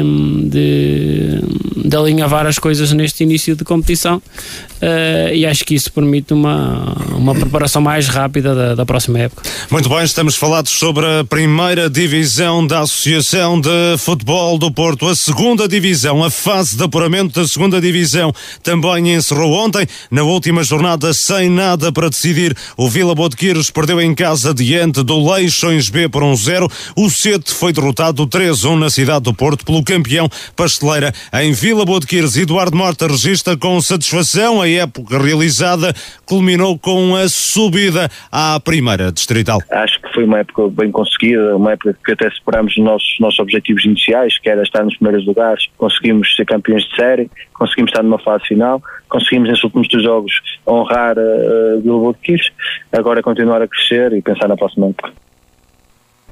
Eduardo Mota já acertou a continuidade para a próxima temporada. O plantel admite vai sofrer mexidas. O processo de renovação já está em curso. Tentar renovar com, com os nossos jogadores, os jogadores que foram a nossa, a nossa espinha um, ehm, desta época e estamos a tentar renovar e depois aqui e acolá vamos, vamos tentar, uh, tentar uh, melhorar ainda o plantel. Uh, poderá haver aqui algumas saídas de alguns jogadores e então temos que depois ter atenção também à situação do próximo ano sub-21, não é? que era um, o nosso plantel era um plantel com, com uma média de idades bastante elevada e vamos ter que renovar um bocadinho aqui, aqui e acolá o plantel que tem que ser um plantel competente para o próximo ano e, uh, e fazer uma equipa mais competente, porque a primeira divisão é uma equipa, é uma divisão muito forte e temos que melhorar alguns, algumas, alguns setores para sermos mais competentes ainda. Pelas suas palavras, obviamente vai continuar a comandar o Vila Boa de Quires na nova época. Já chegou Sim. a acordo. Sim, já chegamos a acordo, nós já tínhamos uh, quase desde, a, desde que fomos campeões um, apalabrado, depois durante a fase final uh, ficou, ficou vinculado e sim, já estamos a trabalhar na próxima época com, com esse objetivo de nós mantermos à frente a equipa técnica, tentar fazer um bom trabalho digno do, daquilo que o Vila Botequires. Eduardo Mota vai comandar o Vila Botequires na primeira divisão da Associação de Futebol do Porto. Até ao momento também renovaram o contrato o guarda-redes Diogo Monteiro, o defesa José Ribeiro, que aos 39 anos vai cumprir a 13 terceira temporada consecutiva ao serviço da formação Vila Bonense. Os médios Licínio Costa, Telmo Moreira E Paulo Marques e o avançado Cristiano Seabra, goleador da equipa na temporada que terminou. No sete também é hora de balanço após a conclusão da fase de apuramento de campeão da segunda divisão. O treinador Nelson Diniz Lopes confessa orgulho pela campanha da equipa, culminou com a subida à primeira distrital e logo no ano de regresso do clube do Conselho de Paredes às provas distritais federadas. Nós falamos do, de, um, de um clube que, que, que, como já foi referido várias vezes, não compete há 10 anos. Tivemos fazer captações para estruturar um plantel Uh, na nossa série fomos sem dúvida a equipa mais regular, sendo a melhor defesa do campeonato, tendo apenas uma derrota. Uh, obviamente é um prémio fantástico para, para, para, os adeptos, para a direção e principalmente para os jogadores que foram os grandes pioneiros de campo. Desta fase final, uh, confesso que fica aqui um, um sabor amargo, de não ter tido o plantel todo disponível, porque depois de jogar contra duas equipas, estou convicto que, com o plantel na máxima força o C teria aqui um, um desempenho diferente, eh, tendo em conta que ficamos no pódio e, e as equipas todas da segunda divisão, ainda hoje os jogadores no final de jogo diziam fomos a terceira melhor equipa, tendo em conta que na, nos dois primeiros lugares ficaram equipas que trabalham de forma profissional, nós só de estar orgulhosos do trabalho que fizemos. Na nova época, Nelson Diniz Lopes também vai manter-se no cargo de treinador principal do Futebol Clube de Seta.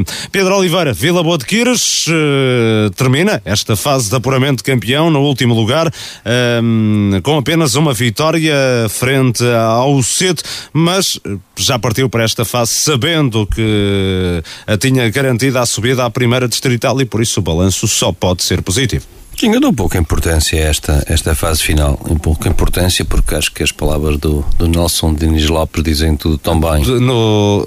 Dizem tudo no sentido de dizer que tanto o, o Pasteleira como o. Uh, o Leixões B. O Leixões B estão no patamar e, portanto, perderam para esta, para esta fase. Como ele dizia, treinam quase como profissionais, entre aspas, não é? E, portanto, aquilo, quando olhamos para, a equipa, para aquilo que foi a prestação do, do Vila Boa no, no, no, campeonato, que é aquilo que nos interessa, nos 30 jogos, uma equipa que tem hum, 23 vitórias, dois empates, cinco derrotas, foi o melhor ataque com 88 golos e a melhor defesa com 28 golos sofridos, um, 71 pontos, a 6 pontos do segundo classificado acho que é o prémio merecido para, para o Eduardo Mota, não há muito a apontar, acho que, que a renovação é mais que merecida, havendo vontade ele em continuar. Também não surpreende, esta continuidade, não é? Não, acho que... Só não continuaria se não quisesse, Se não parece. quisesse, acho que isso, o, o trabalho dele está à vista, toda a gente, acho que o, este trabalho do Eduardo Mota à frente da equipa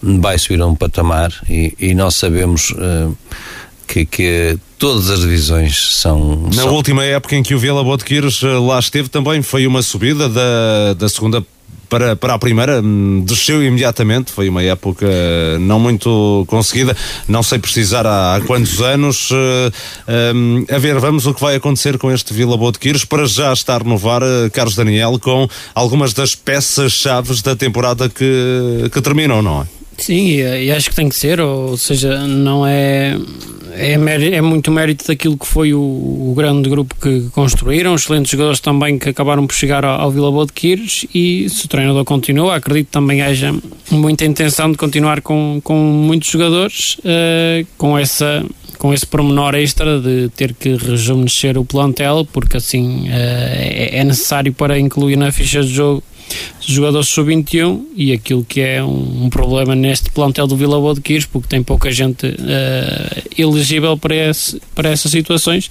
e, claro, aumentar a qualidade do plantel porque é uma primeira distrital. Ó oh Pedro, cortei-te há pouco a palavra, até porque estava-me.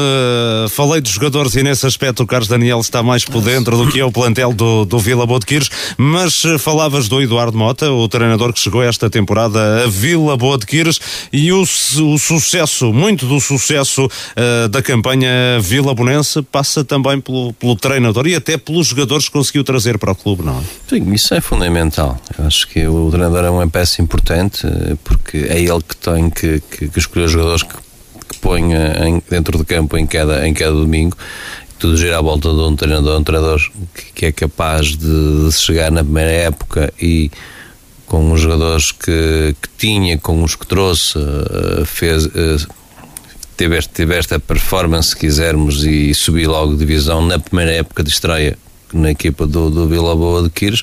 Agora temos sempre esta situação que é que não me canso de dizer. E sobretudo chega eh, depois de uma, eu diria, longa travessia no deserto do Vila Boa de Quires, que neste campeonato da segunda divisão, nos últimos anos, ficou quase sempre nos últimos lugares, atenção. É verdade, e, e também, eh, agora o plantel era, era tinha, tinha mais qualidade do, que, do que nas épocas Mas também alguns desses jogadores, temos o caso do, do Ribeiro, que, que este ano foi utilizado até a defesa central, uh, é também lateral direito, uh, um, aos 39 anos renova, fez uma excelente época uh, e portanto também continua aqui a manter também alguns destes jogadores que já estão há alguns anos em, uh, em Vila Bodequiros, o que também é importante. Se tu reparares, isso acontece, olha tu um exemplo, não sei se aqui não, não certamente ele que vai, se me ouvir não vai levar mal a dizer, o mesmo passa com o André no, no Alpendurada, Sim. não é? Portanto, não, não, não estou a desprestigiar pelo facto um ser da, da segunda e outro estar na, na, na, elite, não é isso? Na elite não, campeonato de Portugal. de Portugal, onde irá aparecer,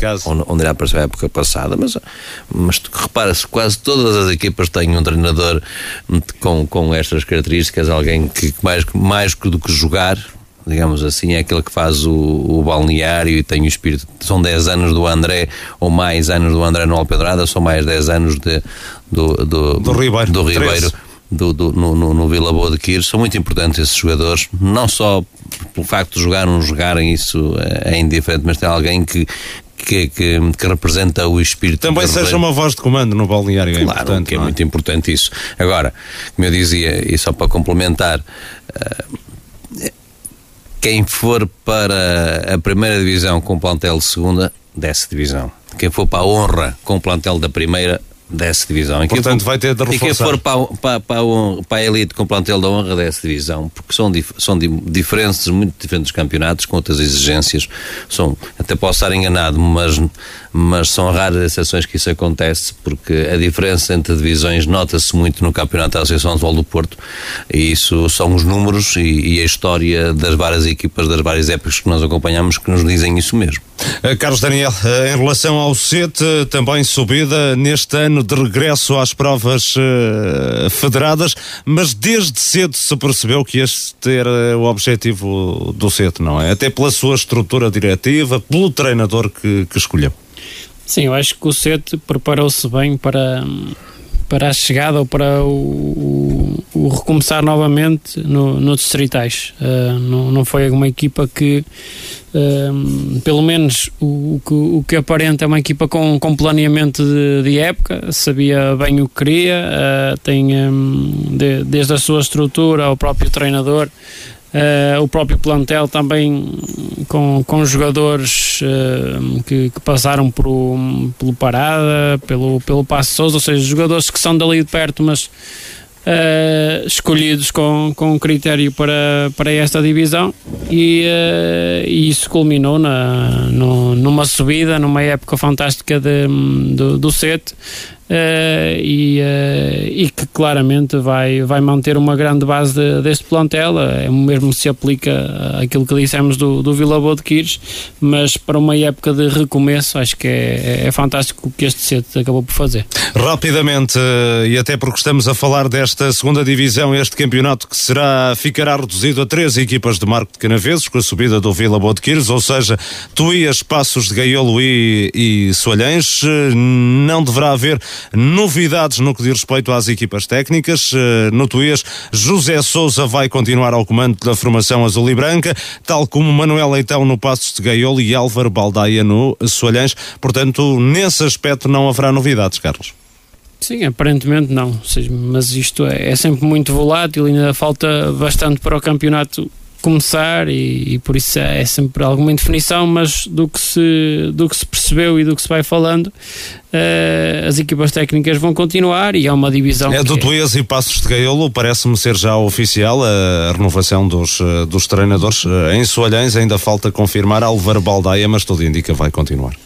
E, e, acho que é uma divisão que é fazer o melhor possível. Neste caso, o Soalhães fazer bastante melhor do que fez esta época, porque acho que creio que foi uma época desgastante, mas acredito que. Na tanto... sua própria casa terá até a obrigação de fazer mais, não é? Acho que sim, acho que não parece também impensável, até para aquelas para, o, para as pessoas de Soalhães que estão, já estão habituadas a, a esta segunda distrital e, uh, e, é um clube que já lutou por outros objetivos, acredito que vai fazer bem melhor. Os outros dois clubes, claramente, a tentativa de lutar pela parte de cima da, da tabela. Entretanto, quer eh, no Tuês, quer no Passos de Gaiolo, também já foram anunciadas algumas renovações para a próxima temporada. Na próxima quarta-feira tem lugar a segunda mão das meias finais da Taça da Associação de Futebol do Porto. O São Lourenço do Douro tem o bilhete da final praticamente carimbado após ter vencido no jogo da primeira mão em Irmesindo por 4-0. Já o Marco 09, se quiser atingir a final,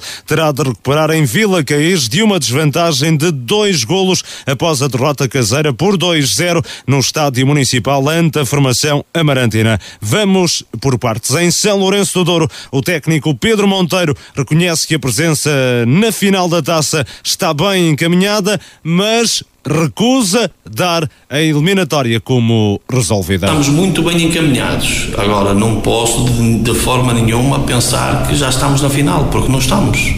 É, a não ser que, que eles liguem e digam que não venham cá. Não é? Senão a gente tem que fazer o jogo e temos que jogar, temos que entrar, temos que entrar sérios, temos que entrar com nossa com, com fortes, temos que tentar. Com, estamos numa posição vantajosa, claro que estamos. Não vou, não vou ser hipócrita dizer que não estamos numa situação vantajosa. Estamos de facto numa situação vantajosa, uma vantagem grande, até pelo momento que eles estão a atravessar e pelo momento que nós estamos a atravessar animicamente, de certeza que as equipas estão a viver momentos muito diferentes e nós também temos essa vantagem. Uh, somos, se, se, se, dizíamos que éramos favoritos, acho que agora somos muito favoritos, mas temos que fazer o jogo, Luís. Ora, já o presidente do São Lourenço do Douro não acredita numa reviravolta. António Pereira diz mesmo que só uma tragédia evitará a presença do conjunto verde e branco na final da taça. Não estou a ver, tenho que ser sincero e tenho que falar a, o que me vai na alma e a verdade, não estou a ver o Irmes ainda vir aqui dar a volta ao resultado. Tinha que acontecer uma tragédia muito grande com a nossa equipa, a ver uma coisa fora de normal, que eu não, não, não estou a ver isso. Acredita que domingo a 8 vai fazer outra vez? Acredito, acredito que o Vila Guias pode ter boa equipa, pode ter boa equipa, mas não tem melhor equipa que o São Lourenço 12, certeza absoluta, e vai ser um jogo taco a taco, vai ser um jogo renhido, mas, mas estou convencido que a gente vai ganhar a final. Há dias dizia que gostava de ter o um Marco na final, está mais difícil? Está, é, um bocado, fiquei um bocado triste, estou um bocado triste, o Marco ainda pode ir à final, ainda tem está, a, primeira, a primeira mão 2-0, ainda tudo é possível, nada, não se bota a toalha ao chão, e eu espero que o Marco e o presidente do Marco não botem a toalha ao chão e que, e que vão para lá para lutar pela, pela final. Uh, mas, mas para mim eh, eh, não é, não é nenhum segredo para ninguém que eu disse que gostava que fosse o Solarense Marco e era o que eu gostava. Respeito Vila Caís, gosto muito do treinador que lá está, dou muito bem com ele. Há diretores de Vila Guias que eu, que eu também dou muito bem com eles, são boas pessoas, mas o que eu gostava mesmo era Marco Sol Lourenço que é o nosso conselho, e ia ser bonito. Ganhasse quem ganhasse, ia ser bonito. Vamos esperar para ver. São Lourenço Douro com um pé e meio na final da Taça AF Porto. Vila Caís também está perto de lá chegar após ter triunfado sobre o Marco 09 no Estádio Municipal na primeira mão das meias finais por 2-0 na passada quinta-feira. Apesar da vantagem de dois golos, o técnico aurinegro José Oliveira avisa que a eliminatória está longe de estar resolvida. Isto não está a ganho e uma equipa como o Marco, a qualidade dos seus jogadores, eh, não está a ganho. Agora é, é claro que é, estamos felizes. Foi também a primeira vez que o Marco Vila Queijo ganhou ao Marco em casa do Marco. Eh, conseguimos também ganhar em nossa casa. São coisas que já que, nos, que nós também gostamos de conseguir, eh, coisas que ainda não eram alcançadas pelo clube e para nós também é, é, é, é um momento de satisfação mas sabemos que isto está apenas no intervalo e vai ser muito difícil, muito duro ainda. Esta eliminatória não está, não está, não está feita. E, e posso lhe dizer é uma coisa: vou olhar para o jogo com maior responsabilidade ainda, porque sei, conheço este clube e sei que o Marco não deita a toalha ao chão, tenho a certeza absoluta disso. E portanto, se nós facilitarmos um, uma vírgula que seja, eh, pode ser fatal. Do lado do Marco 09, Pedro Vilaça não atira a toalha ao chão, apesar das muitas limitações nesta altura no plantel encarnado. Enquanto a gente tiver tiver 11 para entrar em campo e 12 formados localmente para estar na ficha de jogo para não perder o jogo na Secretaria, Uh, a gente vai, vai com um espírito positivo e com uma mentalidade positiva para tentar o melhor resultado possível. É, se conseguirmos entrar na eliminatória e conseguirmos passar, melhor. Temos agora estes dias para nos preparar da, da melhor maneira possível para ir a Vila Caís tentar uh, fazer o melhor possível e tentar discutir a eliminatória. Quarta-feira, nove da noite, a segunda mão das meias finais da Taça AF Porto, Vila Caís, Marco 09 e São Lourenço do Douro, Irmesinde, uh, partidas que vai poder acompanhar na emissão especial de grande encontro. A final está marcada para domingo às 5 da tarde no Estádio Municipal Doutor Machado de Matos em Felgueiras, uma partida também com transmissão na Marcoense FM. Pedro Oliveira, o São Lourenço do Douro, olhando para aquilo que o Presidente disse, só uma tragédia, não é? Mas as tragédias também acontecem, é verdade. Agora, eu vi o jogo na, na quinta-feira, na primeira mão, em, em Irmesinde. Um, também ao contrário do, do Jorge Lopes diz lá, também não, não foi todo. Acho que da equipa principal, como estavam sete jogadores, não estavam só apenas três menos daquilo que, que eu conheço o plantel do Irmezinho, portanto, não, agora, uma diferença hum, é, é abissal, digamos assim, de, de, de, ritmo entre, entre o São Lourenço e o Irmezinho. Um, aos 30 minutos, o, o, o São Lourenço um, já vencia por 3-0 e sem, eh, digamos, até sem pressionar muito. Um, e o quarto zero acaba por entrou bem a equipa do Irmezinho na segunda parte mas sempre o jogo controlado por parte da equipa do, do São Lourenço que, que acaba por, eh, por chegar a, eh, a esta segunda mão com, com a eliminatória praticamente uh, definida. Mesmo ontem, com apenas dois titulares na equipa, foi vencer a, a, a Arcozelo uh, com um Maia inspirado. Um, e por isso acho que o São Lourenço não só tem o caminho aberto para a final, como vai ser um, um osso duro de roer, quer para Marco, quer para Vila Caís, aí que sim acho que ainda não está nada decidido, isso pode ainda acontecer uma reviravolta. Recuperar de dois é mais fácil do que recuperar de quatro. Ah, e acho que, que a equipa do, do, do, do São Lourenço hum, na quarta-feira até quase que podia uh, poupar meia equipa que mesmo assim dificilmente perderia, ou, uh, perderia a eliminatória. Não estamos a falar de um, de um resultado que teria que marcar cinco golos o Irmes ainda em São Lourenço de Douro para poder passar a eliminatória que, que prevejo quase, quase impossível e ao mesmo tempo que também teria que esperar que, que, que o São Lourenço uh, adormecesse e que eles pudessem fazer esse jogo. Acho que as coisas estão praticamente definidas e que uma, há uma possibilidade muito forte, quase uh, diria 99,9% de hipótese do São Lourenço chegar à final no próximo domingo em Felgueiras e jogar depois uh, depois o jogo é a final. E uma final vale, vale, é possível os três resultados dia quarta-feira as coisas estão definidas. Para domingo numa final já vimos já vimos tudo mesmo eu achando que na teoria na teoria a equipa de São Lourenço é favorita e é favorita simplesmente pelo, pelo facto de estar, de estar a, ainda em competição e tem a vantagem sobre quer Marco ou, ou Vila Caís, isso é uma grande vantagem, o facto da equipa São Lourenço estar, estar a competir, uh, que foi aquilo que o Jorge Lopes disse quando falou em, em o 4-0, podia ser 70-0, como ele disse. Carlos Daniel, já o Marco com a tarefa muito complicada para inverter o resultado da primeira mão, perdeu uh, diante o Vila Caís por 2-0, com dois golos da formação Orinegra já ao cair do pano, será uma tarefa muito complicada também virar este resultado, ainda que não seja impossível. Sim, impossível não é? Aquilo como o Pedro disse, ou seja, há, há sempre maus dias um, e tal como é possível para o irmos indo, apesar de não ser muito uh, previsível, também para o Marco a, a, a tarefa é, é, bem mais fácil, uh, mas uh, o Marco em casa acaba por perder 2-0 um, num jogo que até foi equilibrado, mas que o, que o Vila Caís acabou por um, conseguir ser mais eficaz, e isso foi fundamental.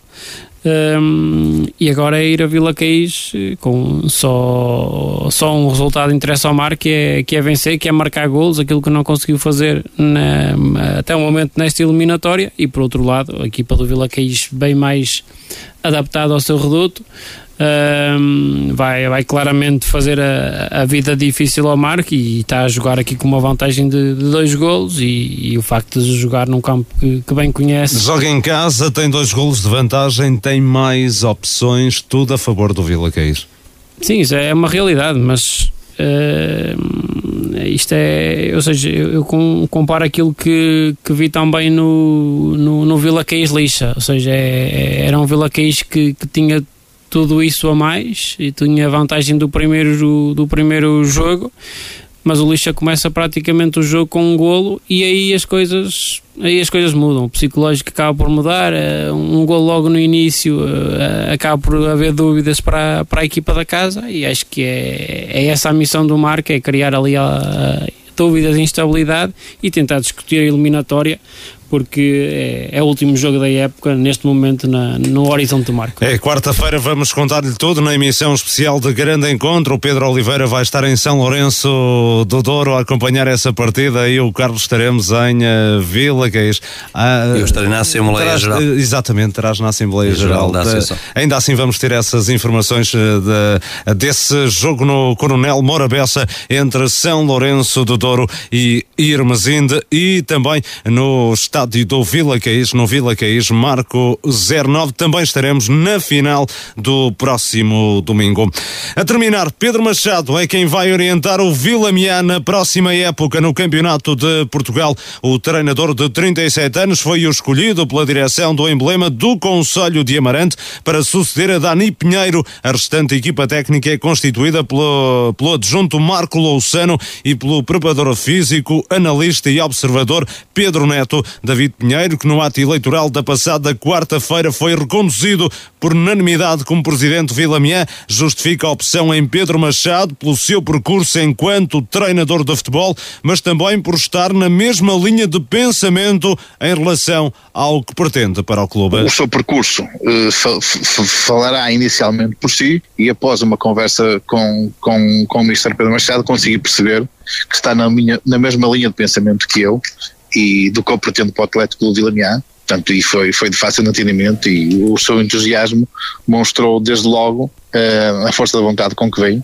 e o, e, o, e, o, e o que irá vir a acrescentar ao clube, certamente. Pedro Machado estreou-se na temporada anterior como treinador principal ao serviço do Friamundo, abandonou o conjunto da divisão de elite do Porto a poucas jornadas do fim da época, em divergência com a direção, numa altura em que o clube estava na luta pela subida aos nacionais. Anteriormente exerceu funções de adjunto de Carlos Pinto em clubes como Vila Franquense, Desportivo de Chaves, Leixões, Famalicão, Académica de Coimbra, Santa Clara e Passos da Ferreira. Pedro Machado assume que o projeto do Vilamié é um passo em frente na carreira. É a subida, a subida de, um, de um patamar. É um campeonato nacional, não é? Um campeonato com muita visibilidade como é o CPP. Um, um clube também que me agrada bastante. Sim, penso que é, sem sombra de dúvidas, um passo em frente. Tive algumas abordagens de, de campeonato de Portugal, inclusive tive, tive reunido com alguns clubes. Eu tenho que ser honesto. Eu gostei muito das pessoas. Aquilo foi, foi, acabou por ser fácil, acabou por ser fácil, porque o presidente, a linha orientadora é um bocadinho parecida, parecida à minha, é um presidente extremamente exigente, é um presidente extremamente frontal e eu, eu, eu valorizo, valorizo bastante isso. Uh, toda a gente sabe que é um clube muito cumpridor, é um clube sério, é um clube que, que eu costumo dizer no Vila Miano, é, os meses têm mesmo 30 dias, não tem 40, não tem 60, não tem, não tem 90. E a conjuntura de toda a situação, a abordagem que o Presidente me deu, a liberdade total para ser eu a decidir em conjunto com eles, como é óbvio, agradou-me bastante e levou-me levou-me a aceitar, a aceitar de forma, de forma rápida, se assim possamos, possamos dizer, o convite feito pelo, pelo, pelo Vila Mia. A manutenção no Campeonato de Portugal é o objetivo para a nova época, tarefa que não será fácil, avisa Pedro Machado, lembrando que em 14 equipas, 6 serão despromovidas aos distritais. É a subida, é a subida aquilo que o Presidente me pediu era, acima de tudo, fazer um campeonato tranquilo e, como é lógico, garantir a manutenção. Com seis equipas a, a descer, não vai ser uma época fácil. Em 14, 10 em 6, ou seja, 40% dos treinadores vão descer, 40% das, das equipas vão descer, 40% daqueles jogadores todos vão descer. Ou seja, uh, é um risco neste momento, é um risco neste momento ser treinador de CPP. É um risco porque há projetos que são para subir e descem, temos vários exemplos, e há projetos que é, que é para manter e também descem. Ou seja, nós temos consciência, temos noção do risco que, que, que é neste momento assumir um projeto do, do Campeonato de Portugal, mas, eh, mas estamos, estamos completamente confiantes e muito motivados para, para realizar um, um excelente trabalho e de facto atingir o objetivo que passa só mesmo pela manutenção, como é óbvio. Para atingir o objetivo da permanência, Pedro Machado reconhece que o plantel vai necessitar de alguns ajustes. Muitas mudanças não, mas claro que é um plantel que, que, que requer alguns ajustes, até porque é um plantel que não foi construído à minha imagem, e que, e que, terá, como é, como é lógico, sofrer alguns ajustes, até, até, até na procura de, do próprio jogador para ir um bocadinho ao encontro da minha ideia de jogo e daquilo que eu pretendo. Vai sofrer alguns, alguns, alguns ajustes, como é óbvio, sim. Até ao momento, o Vila Miá já anunciou quatro renovações: o guarda-redes Tiago Rocha, o defesa central Rafael Seixas, o médio Mica e o avançado Parreco vão continuar a vestir de rubro-negro na próxima temporada. Pedro Machado, Pedro Oliveira é o novo treinador do Vila Miá e é o escolhido uh, pela direção do Clube Amarantino. Não me surpreende, eu já adivinhava este salto do, do, Pedro Machado depois da época brilhante que fez no Friamundo. Uh, acho que é um prémio merecido para, para alguém que, uh, que esteve, uh, como disse, na época passada, num clube que esteve muito perto também de subir aos, ao Campeonato de Portugal.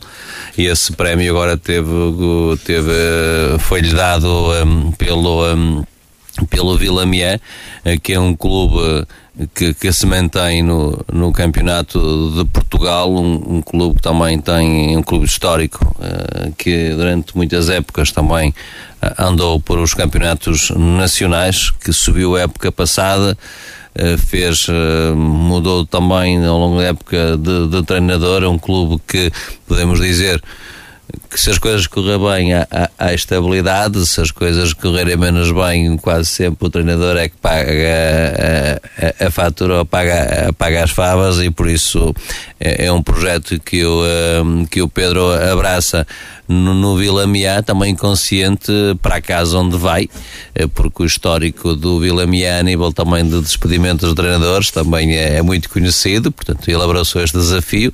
A fasquia não é alta, porque, ao que parece, que foi, as tuas declarações dizem-nos que é para conseguir a manutenção, tendo consciência que a manutenção na próxima época na, no Campeonato de Portugal vai, vai ser também muito difícil. Carlos Daniel, uh, o teu comentário também à escolha de Pedro Machado para orientar o Vila Miai esta temporada. Parece-me que é, é uma das escolhas de um treinador que estava, estava no mercado, estava sem, sem clube, uh, com, com esse registro uh, bastante interessante daquilo que fez no, no Friamundo. Uh, merece agora este voto de confiança no, no, no Vila Miá, certamente para fazer uma época tranquila e para fugir daqueles jogos de aflição como foi até à última. E este Vila Miá esteve mesmo até ao último jogo para, para perceber se ficava ou não na, no Campeonato de Portugal, sabendo de antemão, claro que hum, descem muitas equipas uh, nesta nova versão de Campeonato de Portugal Uh, não, não sei se, se calhou a sorte grande ou não, mas uh, acho que para o Vila Miá estar na Série A parece-me bem mais interessante do que, a, do que a Série B. Estamos a fechar a emissão, a última desta temporada de 90 minutos, como é tradicional. A palavra final é para o Pedro Oliveira. Pedro, uma palavra a todos aqueles que nos acompanharam ao longo dos quase 40 programas que fizemos uh, este ano. São mais de 80 horas de emissão, são milhares de gravações com treinadores das equipas da região. Chega ao fim mais um ano. É a palavra do comentador mais antigo de 90 Minutos, portanto, que está contigo. E fundador. E fundador deste programa, que está contigo há mais de 10 épocas. E eu acho que, um, primeiro, dizer que, e rapidamente, depois de duas épocas atípicas, finalmente já tínhamos saudades de uma época normal. E que foi o que aconteceu esta época. Depois felicitar, eh, e que me perdoem todos os clubes, mas felicitar os quatro clubes marcoenses que subiram esta época e que fizeram a história. Para o Alpendurada, campeão da divisão da elite e subido ao Campeonato de Portugal, para o São Lourenço de Douro, campeão da divisão de honra e ainda com forte possibilidade também de vencer a taça da Associação de Futebol do Porto, ao Várzea de Douro pela subida à divisão de honra e para o Vila Boa de Quires pela subida à primeira divisão. Para ser uma, digamos, uma época brilhante, era faltou o Várzea ser campeão da, da primeira e o Vila Boa de Quires campeão da segunda. Teria sido de facto uma época histórica, mesmo assim já o foi, mas seria uma época histórica para o Clube Marcoense. Depois, agradecer a todos os clubes que nos receberam nos seus estádios ou, durante toda esta época. Uh, sempre bem recebidos, uh, sempre a proporcionar-nos as melhores condições para podermos realizar o nosso trabalho nosso trabalho que tentamos sempre uh, realizar com, uh, com isenção e é isso também que dá credibilidade quer à rádio, quer também ao programa que aqui realizamos à segunda-feira, que é, que é a nossa isenção, sabendo de antemão que nós damos preferência sempre, como é evidente, aos clubes marcoenses, é quem damos mais destaque e mais atenção. Às vezes alguns treinadores não compreendem isso, mas nós deixamos sempre claro que nós somos, nós somos a, a Marcoense. Rádio local de Marco de Canaveses. Exatamente, é preciso explicar isso. Depois é todos os treinadores que semana após semana falam para, para a rádio, sem eles era impossível este programa ir para o ar à segunda-feira, como era impossível também fazermos o, o programa domingo à tarde, o grande encontro, que depois nos dá matéria para este programa que aqui realizamos uh, às segundas-feiras. E por último, felicitar todos os clubes que conseguiram seus objetivos e, e de já que na, que na próxima época possamos continuar a acompanhar os clubes que vão participar nos vários campeonatos da Associação de Futebol do Porto. E da minha parte, como coordenador e editor de 90 Minutos, um agradecimento muito especial a toda a equipa que me acompanhou ao longo de todos estes meses: João Couto, Rui Barroso, Gonçalo Barbosa, Carlos Daniel, Pedro Oliveira, porque sem eles este programa também não seria possível. Obrigado pela sua companhia ao longo de todos estes meses. Fechamos a última emissão da temporada, o programa 413 do 90 Minutos. Voltamos já no próximo mês de setembro, se Deus quiser. Um forte abraço, até lá.